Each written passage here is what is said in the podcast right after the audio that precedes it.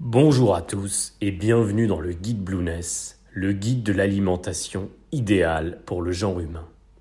Dans ce chapitre, nous allons nous intéresser à la création du lobby sucrier. Pourquoi, malgré la montée grandissante de l'obésité aux États-Unis, malgré les maladies dont on a prouvé depuis longtemps le lien avec une consommation excessive de sucre, et malgré les vertus scientifiquement prouvées des matières grasses, les pouvoirs publics n'ont cessé de recommander un apport majoritaire en glucides dans l'alimentation. Par quel processus rhétorique a-t-on pu diaboliser à ce point les matières grasses, au point de dire qu'un repas glucidique était gras? Pourquoi diable dans la pensée commune dit-on que les matières grasses font grossir, ou qu'elles font forcément le lit des maladies graves? Enfin, pourquoi les organes officiels mettent autant de temps à mettre à jour leurs recommandations nutritionnelles, malgré les constats scientifiques répétés en faveur d'une diminution de la consommation du sucre et plus généralement de glucides. Pour comprendre comment les glucides, et en particulier les sucres, se sont retrouvés propulsés au premier plan de l'alimentation occidentale depuis les années 60 sans aucune prudence ni modération. Il faut remonter le fil de l'histoire. Laissez-moi vous emmener dans les coulisses des lobbies du sucre et de l'industrie agroalimentaire au sortir de la Seconde Guerre mondiale. Tout commence en 1943, lorsque les producteurs et raffineurs de sucre créèrent la Fondation pour la recherche sucrière.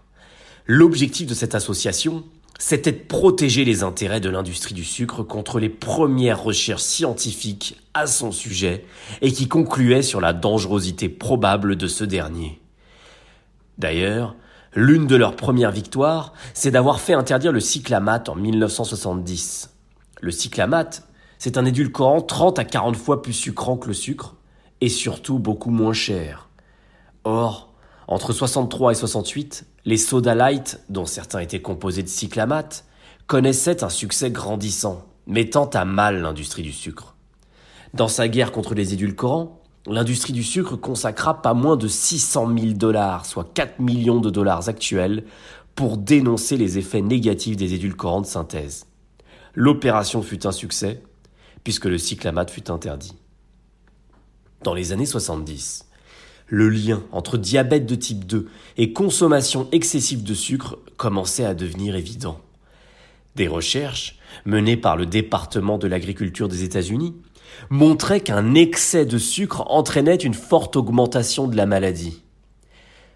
En même temps, un certain George Campbell, physicien sud-africain en charge d'une clinique spécialisée dans le traitement du diabète, avança qu'une consommation supérieure à 35 kg par personne et par an suffisait à déclencher une épidémie de diabète. On en consomme le double actuellement aux États-Unis. Le même George Campbell constata toujours en Afrique du Sud que les maladies coronariennes, l'hypertension et la maladie de la vésicule biliaire étaient très fréquents dans, la population blanche locale et quasiment inexistants chez les Zoulous vivant dans les zones rurales. D'autres scientifiques furent des constats similaires. En Israël, Aaron Cohen, spécialiste du diabète, constata que sur 5000 immigrants venus du Yémen en 1949, il n'y avait que 3 cas de diabète. En revanche, chez les Yéménites arrivés environ 20 ans plus tôt, l'incidence du diabète était près de 50 fois supérieure. Cohen conclut que la consommation beaucoup plus importante de, de sucre chez ceux qui s'étaient déjà installés en Israël était le facteur critique. Enfin, le professeur John Yudkin mit en cause le sucre dans la survenue de maladies cardiovasculaires dans son ouvrage Pure, White and Deadly, qui ne manqua pas de déclencher l'hilarité et la colère de l'industrie du sucre. Ce lien, qui était de plus en plus mis en lumière à l'époque, poussa la Fondation pour la recherche sucrière, renommée Fondation internationale pour la recherche sucrière en 1967, à se réunir en cellule de crise en 1975 à Montréal.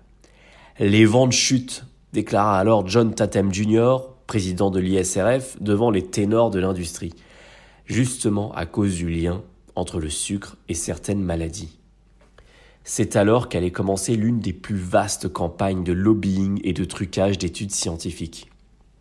L'objectif, c'était de trouver un coupable et de rejeter la faute sur lui. Ce coupable était tout désigné. Ça allait être le gras. Entre 75 et 80, la Fondation internationale pour la recherche sucrière consacra environ 655 000 dollars au financement d'études destinées à, je cite, s'assurer que la recherche reste un soutien essentiel à la défense de l'industrie, comme il est écrit dans les notes internes de l'association. La méthode était bien huilée.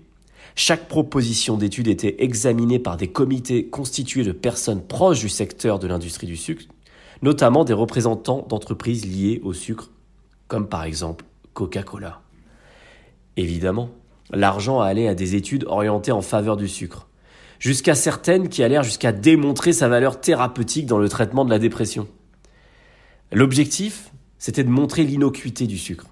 Et pour ce faire, la Fondation internationale sur la recherche sucrière créa un comité financé à hauteur de 60 000 dollars par an, soit 220 000 dollars actuels, et qui était composé de médecins, de dentistes, chargés de défendre l'idée selon laquelle le sucre a toute sa place dans un régime alimentaire sain.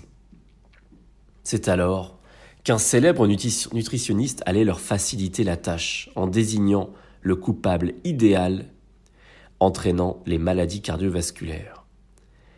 À bientôt pour le prochain podcast.